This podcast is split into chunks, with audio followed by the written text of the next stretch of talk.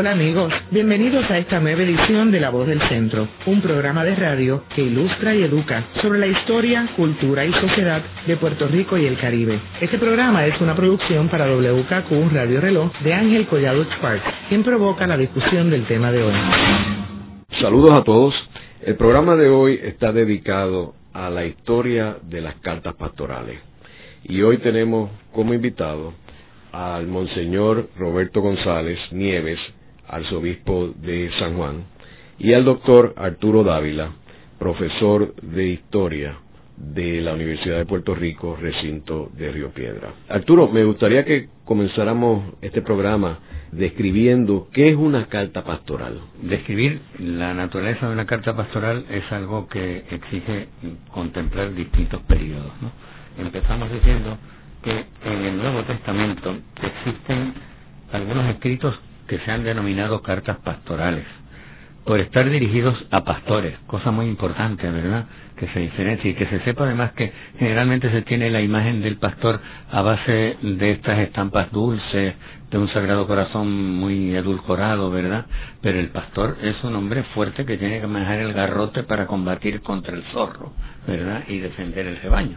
Así que es una figura, una figura de hierro, ¿no? Es una figura fuerte, no es esa figura blanda que suele representar la imaginería popular, ¿no? Y por lo tanto, las primeras están, se le llaman así por estar dirigidas a pastores, de cuyos deberes y misión hablan, y no al conjunto de los cristianos que forman una comunidad como sucederá a partir de la Edad Media. Estas cartas tradicionalmente son tres, son la primera y la segunda a Timoteo y la carta a Tito, es decir, que son cartas de San Pablo dirigidas a eh, discípulos suyos que constituyen obispos de comunidades. Cuando hoy hablamos de cartas pastorales, nos referimos a aquellos escritos que desde la Edad Media utiliza el magisterio papal o episcopal, los obispos, para exhortar, comunicar o instruir sobre aspectos doctrinales o de moral. Son en muchas ocasiones verdaderos tratados teológicos o de síntesis doctrinal, casi siempre con una repercusión práctica o pastoral, orientando qué debemos hacer en circunstancias muy concretas y en campos muy determinados, según lo que va exigiendo la realidad y la lectura de los signos de los tiempos. Hasta ahora no he leído otra cosa que la definición del diccionario de pastoral que acaba de publicar el año 2001 mm, eh, la editorial Monte Carmelo de Burgos. Pero la historia luego de las cartas pastorales en Puerto Rico es diferente, naturalmente. Empieza más bien en el siglo XVII porque en el siglo XVI está envuelta en los problemas de fundación de la Iglesia de Puerto Rico, ¿no? De manera que sí, el tipo de exhortación que corresponde a una carta pastoral está envuelta en la documentación de los obispos del siglo XVI. Pero cuando en realidad adquiere ya un carácter eh, independiente de documento entendido como carta pastoral tal como lo entendemos hoy, empieza ya realmente a principios del siglo XVII y sobre todo a mediados después del sínodo de 1646 en que el obispo eh, López de Aro aplica a Puerto Rico la legislación del Concilio de Trento. En ese sentido, mm, es bastante sosegada la actividad de los obispos porque es un Puerto Rico mm, de pocos habitantes, porque es una sociedad sacudida continuamente por las epidemias y además de habitación dispersa. La gente vive en el campo y raras veces se reúne en los pocos pueblos que en el siglo XVII estaban fundados. Pero ya en el siglo XVIII las circunstancias ponen a los obispos un poco más nerviosos porque hay que atacar varios puntos de tipo fundamental, tanto más que en materia de fe, en donde, como era una sociedad homogénea, en donde además por el Real Patronato Español no se admitía otro tipo de comunidad cristiana que la católica y que la predicación católica se trataba de una comunidad homogénea desde el punto de vista de la fe. Pero en materia de costumbres tenían muchas cosas que avisar los obispos, ¿verdad? Trato de los esclavos, eh, es uno de los puntos fundamentales que casi no se conocen porque no se ha publicado todavía. Ahora el señor arzobispo quiere que se organice la publicación de el, la colección del Magisterio Episcopal en Puerto Rico, en donde se publicarán todas las cartas pastorales. Arturo, antes de, entrar en más detalles en Puerto Rico, una pregunta para el monseñor. Eh, ¿Por qué las cartas pastorales son importantes para la iglesia o para un obispo? Una carta pastoral representa el magisterio, sea del obispo, sea de un conjunto de obispos de una provincia eclesiástica o de una conferencia episcopal, también eh, para el Santo Padre mediante sus encíclicas, exhortaciones apostólicas, él eh, va presentando, va enseñando la doctrina de la Iglesia y aplicándola a los tiempos eh, que estamos viviendo. Para cada época se presentan nuevos desafíos y para poder responder a la luz del Evangelio, entonces un obispo puede y debe de utilizar el instrumento de una carta pastoral. ¿Y la carta pastoral se comunica mediante la misa o el...? Si es una carta pastoral muy breve, se puede leer en una misa. Usualmente son más largas y se envían mediante la prensa o algún documento ya preparado. Pero históricamente se han leído aún algunas cartas un poco eh, largas en la misa. Y el objetivo de la carta, como mencionamos, es uno educativo. Es educativo, es un llamado a crecer en la fe y a crecer en, en un encuentro de fe con el Señor. Hacemos una breve pausa y luego continuamos con la voz del centro por WKQ Radio Reloj.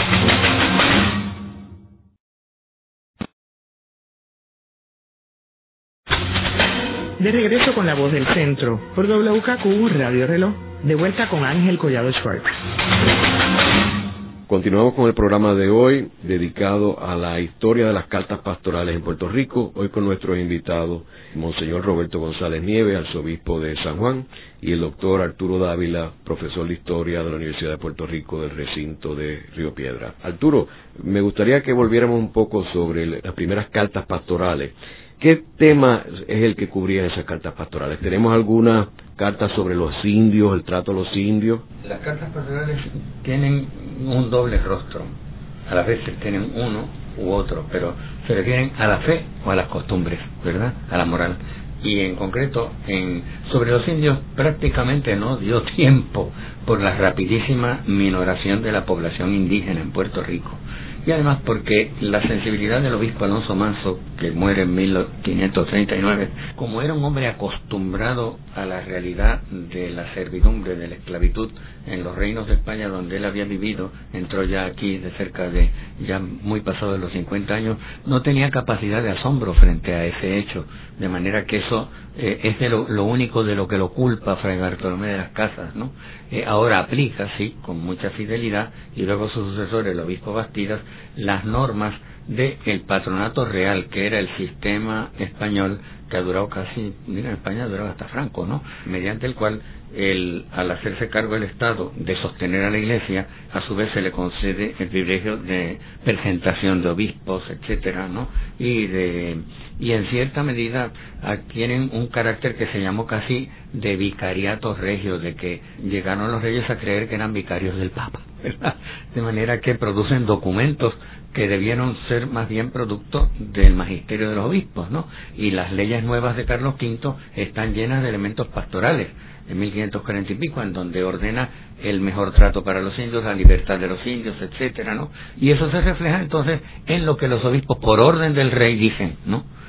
Ahora, cuando se van a independizar de la perceptiva de las normas de los reyes, es ya en el siglo XVII. Por sí mismos, los obispos, el obispo López de Aro, dentro de los capítulos del sínodo de 1645, insiste en que en Margarita, donde quedan todavía indios y que pertenecía al obispado de Puerto Rico, se les trate con benignidad, ¿verdad? Y con humanidad y ya más adelante en el siglo XVIII, en que en Puerto Rico además hay más dinero para comprar más ciegos negros, los obispos insisten eh, de manera muy enérgica en que se les dé un trato humano e incluso en que se le prive, se le conceda la libertad al siervo del que abuse el dueño. Eso casi nadie lo sabe porque no se ha publicado esa documentación y se cree que los obispos han adoptado una actitud pasiva en el siglo XVIII frente a la esclavitud. Lo que pasa es que, claro, el obispo pasaba la visita pastoral, pero al marcharse del pueblo ya el, en fin, los amos podían hacer lo que les parecía, ¿verdad? Era un mundo sin comunicaciones como las de hoy, de manera que no se sabía lo que acontecía, pero hay una actitud muy clara en defensa del siervo, ¿no? Y luego una insistencia en la normalización de la vida familiar, en la, en fin, en evitar el concubinato, en fin, en las plagas que destruían y que destruyen la familia, ¿no? Ahora, cuando hubo unos eventos importantes en términos de la eh, liberación de los esclavos, algunas rebeliones, el mismo grito del Are, ¿hubo algún tipo de carta pastoral de la iglesia? Ah, bueno, el siglo XIX, como ya se cuenta con la imprenta, es un siglo en que los obispos pueden hablar, mm, difundir su pensamiento con mucha más facilidad y hay muchas cartas pastorales. Tal vez el miedo del Estado español en las Antillas de que surgiesen rebeliones determina el que los obispos estaban obligados a un terrible juramento de fidelidad a la monarquía, ¿verdad? Pues actuasen con un, aire de prudencia que a veces no nos parece muy evangélica, pero que hay que comprender en el contexto de la época, ¿no? El obispo de los años centrales del siglo XIX, el obispo Carrión, es un hombre que definitivamente se demuestra enemicísimo de la institución de la esclavitud en sus que son muy largas, había que leerlas, por cierto, los curas los tenían que leer el domingo.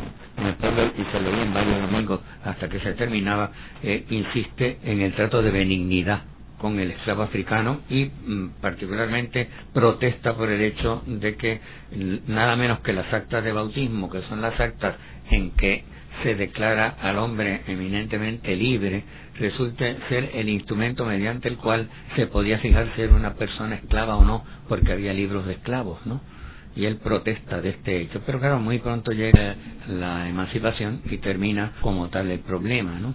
De ahí en adelante, las cartas pastorales están nutridas fundamentalmente de una gran preocupación por evitar las uniones consensuales, el concubinato, y además los vicios que una sociedad agraria solía tener, ¿verdad? El juego, en fin, la bebida, etcétera, y también algunos de los errores del liberalismo del siglo XIX, ¿no? Hasta el año 98, que claro, todavía el último el, el último disco español protesta, mejor dicho, mm, pide al despedirse de, de sus fieles que permanezcan fieles a España, porque cuando España sufre, sufre también la Iglesia, ¿verdad? Era todavía el mundo este del patronato real en que el rey era una especie de vicario del papa. O sea que hay cartas pastorales en contra de la esclavitud de los negros. Propiamente no hay cartas pastorales en contra de la esclavitud de los negros. Hay un tremendo documento del Papa Gregorio XVI de 1836 que no se permitió circular en las Antillas por los gobernadores españoles. La encíclica Epsilon en donde condena totalmente el tráfico mm, africano y se lo prohíbe también a los eclesiásticos, señal de que de hecho, como algunos miembros del cabildo de los canónigos de la Catedral de San Juan habían eh, intervenido activamente en el tráfico negrero, ¿no? Así que es Gregorio XVI, es el, el documento más importante de todo el siglo XIX en contra de la de la esclavitud y uno tal vez el, el, más explícito de toda la historia es esta carta pastoral del Papa Gregorio XVI. Pero los breves de Gregorio XVI se recogían a mano real en España porque estaban en lucha, él no quería reconocer a Isabel II, ¿verdad? Y por lo tanto no se, permitía su no se permitía su circulación. Hay un detalle también en la historia, que es lo de la historia del, del corsario Enrique Sí. Eh, que la iglesia, eh, entiendo que cuando él cayó en, desgracia con el gobierno, pues eh, la iglesia lo recogió y entiendo que murió allí en, en el convento dominico, ¿no? Bueno, murió en el convento dominico refugiado, pero por lo visto envenenado. No, no creo que por obra de los frailes dominicos, ni mucho menos, sino por por los fortísimos adversarios que tenía. Es que es un personaje muy singular y que a lo mejor la brevedad de este, de este programa no nos permite hablar mucho de él, pero era un personaje que mm, se ganaba la, benevolencia de los gobernadores y de los obispos, por ejemplo, eh, como había muchas sedes vacantes, años en que no había obispo en lo que se nombraba, pues las casas episcopales, el palacio, no estaban en condiciones de vida y él les brindaba una casa al obispo nuevo que llegaba, daba dinero eh, a la iglesia, protegía los conventos y se ganó la buena voluntad del clero y de la jerarquía de los obispos, así que esa es la razón. Y cuando él entraba, cuando habían situaciones como esta, donde un personaje que era un personaje bien poderoso en Puerto Rico en una época eh, y muy rico, entra en una confrontación con el Estado, ¿La Iglesia asumió alguna posición pública en términos de defenderlo, o una carta pastoral? O... Es que no era preciso mm, una carta pastoral, porque mm, ciertamente Enrique, que era un hombre, ¿verdad?, de una conciencia tal vez demasiado ancha, este tenía un expediente un tanto turbio, ¿verdad? De manera que entrar los obispos en, en conflicto con una situación que de acuerdo a las leyes de India era normal, ¿verdad?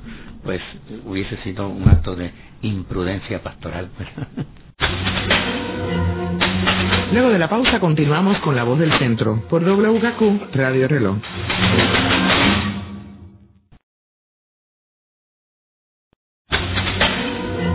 Están escuchando La Voz del Centro por WKQ Radio Reloj. Ahora puede accesar a toda hora y desde todo lugar la colección de programas pasados de La Voz del Centro mediante nuestra nueva página de internet www.vozdelcentro.org. Continuamos con el programa de hoy titulado La historia de las cartas pastorales en Puerto Rico. Hoy con nuestro invitado, el Monseñor Roberto González Nieves, arzobispo de San Juan, el doctor Arturo Dávila, eh, profesor de Historia de la Universidad de Puerto Rico, recinto de Río Piedra. Arturo, eh, me gustaría que comentáramos sobre otro capítulo muy interesante de la historia que está íntimamente ligado con la Iglesia Católica, que es el capítulo de El Anillo del Obispo y Ramón Power y Giral. Pues sí, efectivamente, es un, es un hecho de una importancia objetiva que como diríamos, quien crea conciencia sobre esto es eh, Lidio Cruz Monclova, este historiador meritísimo puertorriqueño ya muerto, que publica el documento del acta del Cabildo de la Catedral. El Cabildo de la Catedral es eh, el grupo de sacerdotes eclesiásticos que por su ciencia y por su virtud se elegían para ser una especie de senado del obispo, consultores suyos, ¿verdad? Y que se hacían cargo también del culto en, continuo en la catedral, ¿verdad? El 16 de agosto del año 1809, en una ceremonia en la sala capitular de la catedral, la sala donde se reunían eh, los llamados canónigos, presididos por el obispo, que era el presidente del natural del cabildo, el obispo Arimendi se desprende de su anillo y se lo da a Ramón Power, dándole a entender, hace toda una explicación simbólica sobre la piedra central y sobre eh, los diamantes que la rodeaban, era un, topacio, ¿verdad? Le dice que significa al pueblo que le estaba confiado a él y que él se lo entregaba para que representase las justas eh, tensiones de este pueblo. Con lo cual eh, tenemos el, el primer documento único y el más importante de que nos convierte sincrónicamente en un país hermano de todos los países hispanoamericanos que en esos momentos estaban llegando a la plenitud del reconocimiento de su identidad que terminó en América del Sur en la independencia y en México, ¿no? Hasta 1825 que terminaron las guerras de independencia. Y ese documento tiene un eco doble, un documento de Ramón Power de queja al gobernador Meléndez Bruna que lo hostigaba terriblemente y lo persiguió hasta que murió, en donde se refiere a la importancia de ese hecho y de su condición de representante del pueblo de Puerto Rico, ¿verdad? De la nación puertorriqueña en el sentido del derecho natural que era como se entendía entonces nación, porque hoy está contaminada por el hecho de político de derecho internacional, ¿no? Incluso parece tan importante que se reproduce en la Gaceta de La Habana de ese mismo año y se describe, se ve que enviaron una copia los canónigos del, o el mismo Power del, del acta del cabildo en donde se describe la entrega del anillo. Eh, es el momento fundante de eh, la madurez de la identidad puertorriqueña. Eso objetivamente considerado al margen de la pastoral del señor arzobispo en donde lo menciona, ¿verdad? Pero con anterioridad a él, este dato es históricamente hay que aceptarlo como la instancia del reconocimiento de que en Puerto Rico ya después de tres siglos de formación, eh, existía una nación de acuerdo al derecho natural, ¿no? Que es, por cierto, sobre el cual siempre se pronuncia la Iglesia. Monseñor, ¿qué comentario tendría que hacer sobre este evento histórico de la entrega de ese anillo a Ramón Pobre. Se ha convertido ese gesto en un símbolo, que es historia, que es poesía, que es amor a la patria, que es la preocupación de la Iglesia por la identidad nacional de un pueblo, que es solicitud por los derechos eh, de un pueblo. Es decir, es un símbolo que ha tocado lo más profundo del alma de, del puertorriqueño. Eh, de hecho, en el Capitolio hay, una, hay un mural de ese momento histórico que me parece que indica que también hay una trascendencia, es decir, más allá de lo antropológico, a lo sociocultural y político. Yo creo también que, que fue un, un, momento valiente, ¿verdad? Porque en realidad si estudiamos la relación tan estrecha que había entre la Iglesia y el Estado español, yo creo que fue un momento heroico y valiente el que el obispo le haya entregado ese anillo. Y de hecho el obispo Arismendi sufrió mucho. Eh, usted conocerá mucho mejor que yo esa historia de sus eh, conflictos con el gobernador de aquel momento. Ah, no, desde el principio el gobernador Méndez Bruna, que estaba aterrado ante los procesos ya emancipadores de Hispanoamérica, eh, intenta evitar en Puerto Rico cualquier movimiento de tipo emancipador y como el personaje que tenía de mayor importancia más cerca era el obispo, pues sus fuegos fueron contra el obispo Arismendi hasta incluso crearle un estado de pasión de ánimo que en parte eh, parece que produjo psicológicamente eh, la aceleración de su muerte. Fue una, en fin, una hostilidad tremenda, continua, como a través de sus parientes muy poderosos en Cádiz combatía a Ramón Power en, en el seno de las Cortes. Hacemos una breve pausa y luego continuamos con La Voz del Centro por WKQ Radio Reloj.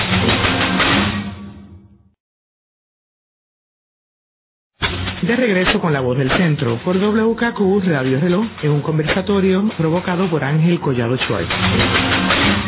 Continuamos con el programa de hoy titulado La historia de las cartas pastorales en Puerto Rico. Hoy con nuestros invitados el Monseñor Roberto González Nieve, el arzobispo de San Juan, y el doctor Arturo Dávila, profesor de Historia de la Universidad de Puerto Rico, recinto de Río Piedra. Arturo, tenemos datos sobre la última carta pastoral que se publicó o se dio a conocer bajo el régimen español y la primera carta pastoral bajo el régimen norteamericano en el 1898. Positivamente sobre la última carta pastoral del último obispo natural de España y obispo de Puerto Rico, don Fray Toribio Minguella de la Merced, que era un agustino recoleto que venía de Filipinas, en donde la historia de la iglesia es muy particular, porque los religiosos españoles en 300 años nunca ordenaron un sacerdote filipino, tuvo que intervenir el arzobispo eh, a mediados del siglo XVIII,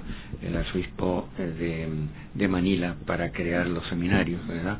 porque eran en cierta medida emisarios del gobierno de Madrid, ¿no? Y las particulares condiciones de la, la multiplicidad de las islas y del y de la, de la hostilidad de los naturales respecto a los españoles era muy grande y el eh, ello es que el gobierno español en el siglo XIX, con todo y ser tan anticlerical, al contrario, protegía a los llamados frailes filipinos, porque consideraba que eran los que mantenían el dominio de España sobre Filipinas. ¿no?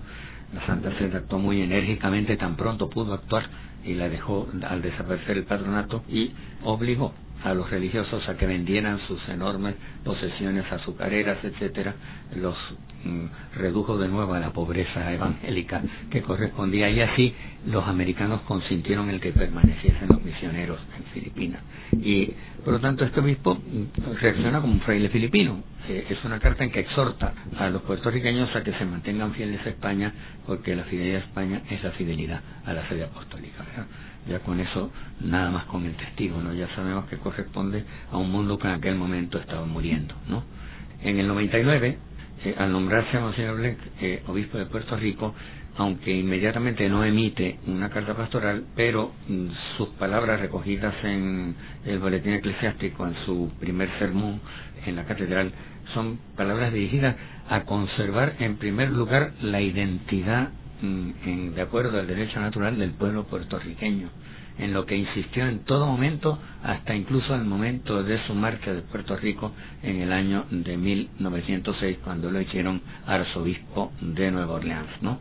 de los primeros documentos pastorales de mayor importancia, porque claro, lo primero fue atender a socorrer al país después del desastre, no solo del económico, solamente del económico de 98, con la reducción de la moneda en su 40, en su 40% en el cambio, sino también el, eh, la tormenta de San Siriaco que cruzó la isla y la destrozó, ¿no? Su atención fundamental estaba a eh, a mantener la vida de la red parroquial con la marcha de los sacerdotes ancianos españoles que ante la suspensión del subsidio que daba el gobierno español al clero eh, se volvieron a España, ¿verdad? Y la introducción de los primeros misioneros norteamericanos en Puerto Rico, los redentoristas, por ejemplo, está enderezada una renovación de las costumbres. Eh, ahora, este año es el centenario de la que la primera gran carta pastoral suya, que es un intento de capitalizar el sentimiento um, católico Puerto Rico frente a la invasión de, el, de, las, de los grupos católicos confesionales protestantes de Norteamérica mediante una magna peregrinación a hormigueros en el cincuentenario de la declaración del Domingo de la Inmaculada. Fue un gran intento suyo, no tuvo tal vez el éxito que él esperaba, estaba acostumbrado a los, a los rallies de Estados Unidos, ¿no?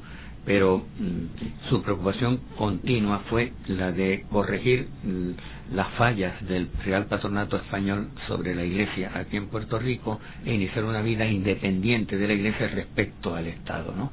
E incluso su despedida, eh, que es, yo conozco a un testigo mm, eh, de, del, del sermón don Enrique Blanco que murió el año 71 y me contaba que eh, exhortó a los puertorriqueños a que procurasen su independencia para que pudiesen conservar su identidad y para que pudiesen conservar su fe.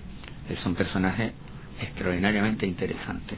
Años después insistirá también en correspondencia con el con don Juan Hernández López, el que había sido miembro del, eh, del gabinete autonómico, sobre este asunto con grave disgusto del obispo Jones, ¿no? Eh, el obispo Jones se preocupó de la cuestión social, tremendamente. ¿En qué año estamos hablando ya? Jones es obispo a partir del año 7 hasta el año 20 en que muere, ¿no? Y su gran preocupación era el desastre social de Puerto Rico. ¿Y qué otras cartas pastorales hubo después bajo los americanos? Bajo los americanos, mm, varias cartas de Monseñor Jones, ¿verdad? Este, mm, exhortando a la fidelidad a la fe católica.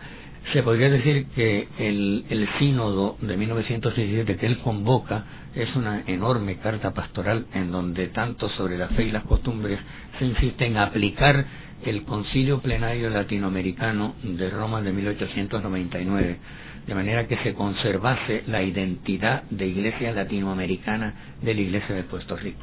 La gente se cree que la fundación de las escuelas católicas es producto del clero y las religiosas norteamericanas para norteamericanizar al muchacho puertorriqueño. No, era una exhortación de ese concilio que hizo que el obispo, eh, a su vez, impulsado por los nuncios apostólicos desde La Habana, eh, introdujese en la medida de lo posible y en medio de la pobreza general el que se fundasen modestamente como fuese en todas las parroquias hacer posible una escuela católica. Y en términos de eh, mitad del siglo XX, que probablemente tenemos una de las cartas pastorales más controversiales, si no la más controversial, que viene a raíz de la fundación del Partido Acción Cristiana, ¿Quiere hablarnos un poquito sobre esa carta pastoral? bueno, brevísimamente diré las que le preceden. Es decir, Monseñor Jones produjo muchas cartas pastorales, aparte de que fue un hombre incansable en la visita pastoral ahí verbalmente producía, como quien dice, eh,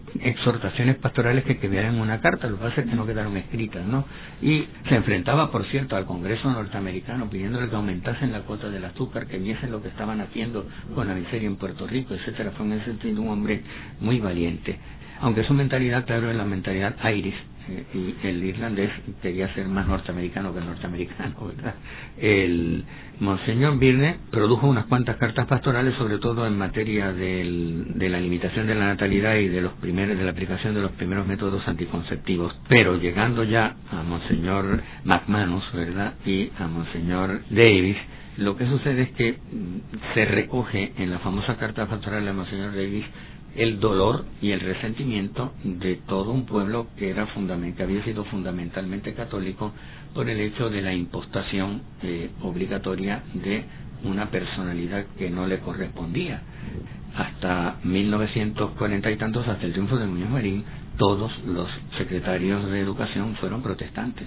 Eh, en fin, la dirección de la del Departamento de Instrucción era el de, no el de una religión, sino el de una cultura protestante, que son dos cosas distintas, ¿verdad?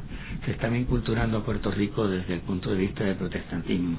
Yo no me olvido que cuando yo era muchacho, eh, de cuando, bueno, cuando era niño, en, segundo grado, le explicó en mi casa a la maestra que vivía cerca de casa que en Semana Santa no se explicaba la institución de la Eucaristía porque podían adquirir los muchachitos la mala costumbre de beber de un mismo vaso por aquello de que el, la copa circula entre todos. Claro, lo que pasa es que las palabras de la institución de Eucaristía son muy comprometedoras y no se quería producir. Eh, se intentó el sistema infructuosamente desde hace años de introducir el sistema de la educación religiosa a través de los edificios escolares, de las escuelas, con la natural oposición del sector protestante, ¿no?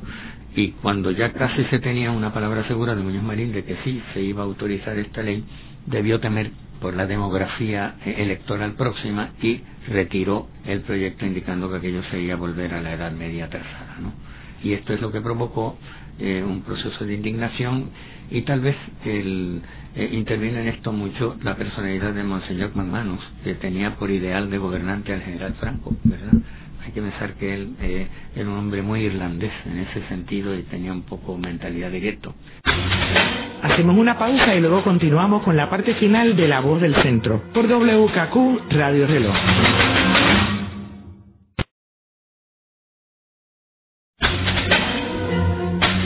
Escuchando La Voz del Centro por WKQ Radio Reloj. Le invitamos a visitarnos a nuestra nueva página web donde encontrará la colección de los programas pasados y también por donde pueda hacernos llegar un mensaje con sus comentarios y sugerencias a este programa. Busque en la red www.vozdelcentro.org. De regreso a esta interesante discusión con Ángel Collado Schwartz. Continuamos con el programa de hoy titulado La historia de las cartas pastorales en Puerto Rico, hoy con nuestros invitados Monseñor Roberto González Nieve, arzobispo de San Juan, y el doctor Arturo Dávila, profesor de historia de la Universidad de Puerto Rico, recinto de Río Piedra. Eh, Monseñor, me gustaría preguntarle en términos de la este evento que acabamos de mencionar de la carta pastoral de Davis y McManus, en términos de, y la entrada de la Iglesia Católica en el proceso electoral de Puerto Rico en 1960 con la fundación del Partido Acción Cristiana. ¿Qué comentario tendría que hacer desde la perspectiva del 2004 a esos eventos que ocurrieron en 1960? Bueno, desde nuestra perspectiva histórica, pienso que fue un error, ¿verdad?, en aquel momento. Pero, eh, sin tener esa perspectiva de nuestros tiempos, en su momento fue algo bastante lógico, es decir, cuando uno piensa que en Italia un sacerdote es el fundador del Partido Demócrata Cristiano, que todavía es un partido, partido con mucha vigencia hasta nuestros tiempos, y a la luz de los nexos que se daban entre la Iglesia y el Estado, pues era podría ser una solución lógica a la problemática de ese momento. Pero estamos eh, ante una situación sociológicamente muy compleja, surge realmente una figura muy carismática en la vida política puertorriqueña que es el que más ha acogido el clamor de un pueblo hasta nuestros tiempos. Y por eso diría que en el momento se vio como una posible solución. Arturo, eh, después de esa carta pastoral que surge eh, a raíz de la fundación del Partido Acción Cristiana y qué otras cartas hubo de la Iglesia? Bueno, inmediatamente después eh, acontece un hecho importantísimo que es la constitución de la provincia eclesiástica de Puerto Rico y la elevación al rango de arzobispado metropolitano del, del obispado de San Juan, ¿no? Eso significa que inmediatamente empieza eh, gradualmente el nombramiento de obispos naturales de Puerto Rico, que es una, eh, en fin, era la cosa más natural del mundo, pero que tardó mucho, ¿no? Y por lo tanto, al existir ya finalmente, ya en los años 70, cinco diócesis, pues el, eh, se multiplican las cartas pastorales, ¿verdad? Y además porque obviamente mm, vivimos unos procesos de crisis y de aceleración de la historia que exigen que los obispos se pronuncien tanto en materia de fe como de costumbres con una frecuencia mayor que antes, ¿no? Ya no es la sociedad agraria, tranquila, casi inmovilista, anterior a los años 40, ¿no? Y de ahí en adelante mm, hay exhortaciones pastorales de todo tipo sobre estos dos pilares, ¿no? Fe y costumbres, ¿no? Eh, también pronunciamientos, como es natural, sobre la enorme responsabilidad del voto en, con ocasión de las elecciones cuadrienales. ¿no? Es curioso que también este, la Iglesia no solamente logra eh, que se nombre el obispo de San Juan puertorriqueño, sino que también sea elevado al, con la distinción de cardenal, ¿no? príncipe de la Iglesia. Ah, bueno, ya en 1904 la Santa Sede, que es la defensora de la identidad de acuerdo al derecho natural del pueblo de Puerto Rico, quiso crear una provincia eclesiástica independiente con dos obispados, uno en Ponce y otro en Mayagüez, pero se, la masonería intervino, ¿verdad? Eh, y las fuerzas anticlericales del país, que están muy vivas, impidieron finalmente el que, por 60 años, el que esto se realizase, ¿no? Es un fenómeno sociológico bien interesante que hay que estudiar. Monseñor, por último, me gustaría cubrir un poco la última carta pastoral que fue presentada en el 2003. Me gustaría que hablaran, compartir un poco este, por qué se creó y se presentó esa carta pastoral y cuál era el objetivo de la misma. El título de la carta pastoral es Patria, Nación e Identidad, don indivisible del amor de Dios. Y quería tocar el punto de la identidad, la identidad nacional puertorriqueña y dirigirme al tema de la crisis de identidad que nuestro pueblo padece. Quería señalar los fundamentos bíblicos, teológicos, también enfocando la eh, doctrina social del Santo Padre, el Papa Juan Pablo II, que durante su pontificado ha desarrollado la doctrina social de manera extraordinaria, enfatizando la dignidad de la persona humana, eh, sus derechos, la raíz de nuestra identidad en Cristo, unas raíces profundamente cristianas, una cultura que se ha creado en el marco judeo cristiano, pues debido a tantos vaivenes y tantas dificultades que hemos tenido a lo largo de 500 años ya, me pareció importante tratar de dirigirme a nuestro pueblo con el anhelo de poder eh, esclarecer provocar un diálogo sereno, respetuoso, empatizar que hay que eh, mantener siempre un sano equilibrio, que son palabras del Papa, ante una tensión, la tensión vital entre lo universal y lo particular, entre nuestra pertenencia a la patria chica, por decirlo así, a la patria universal, y con el deseo de que podamos eh, lograr una unidad más auténtica entre nosotros. ¿Esa carta pastoral es única en su clase o ha habido cartas pastorales similares en otras partes del mundo? Pues el primer obispo y luego arzobispo de Paraguay, cuyo nombre se me olvida ahora, no sé si don Arturo eh, en, su archivo enciclopédico mental pueda ahora acordarse del nombre, en un viaje que yo hice a Paraguay me acuerdo haber leído algunas cartas de aquel obispo donde él también hablaba de este tema. Y obispos, especialmente en Polonia, los obispos han conservado la identidad nacional polaca en su contexto eh, judeo-cristiano desde hace más de mil años, cuando invadieron los turcos y otras invasiones desde hace siglos fueron los obispos que lograron mantener esa identidad como se conserva la sangre de Cristo en un cáliz. Pienso también aquí cerca de nosotros los obispos de Cuba, en esta última generación, con mucha paciencia, con mucha firmeza, han estado caminando hombro a hombro con sus fieles, haciendo todo lo posible por fortificar una identidad cristiana, católica, cubana. Y pienso sí que hay, hay, hay ejemplos, hay muchos ejemplos. Ahora, en Puerto Rico no ha habido una, una carta pastoral sobre la identidad. Efectivamente, no hasta este momento no ha existido una carta pastoral sobre la identidad puertorriqueña hasta la carta pastoral del señor arzobispo. Es algo esencial en materia de la posibilidad de vida de cualquier iglesia. Es decir, el, como los siglos XIX y XX han sido sobre todo los siglos de la en fin, del, crecimiento de los imperialismos neocapitalistas y no capitalistas, la Santa Sede ha tenido que formular sobre ello eh, expresiones muy fuertes y también los obispos locales en aquellos países que se vieron amenazados en su identidad. Por ejemplo, Pío XII, en la exhortación de la vida de 1941, tiene una frase terrible.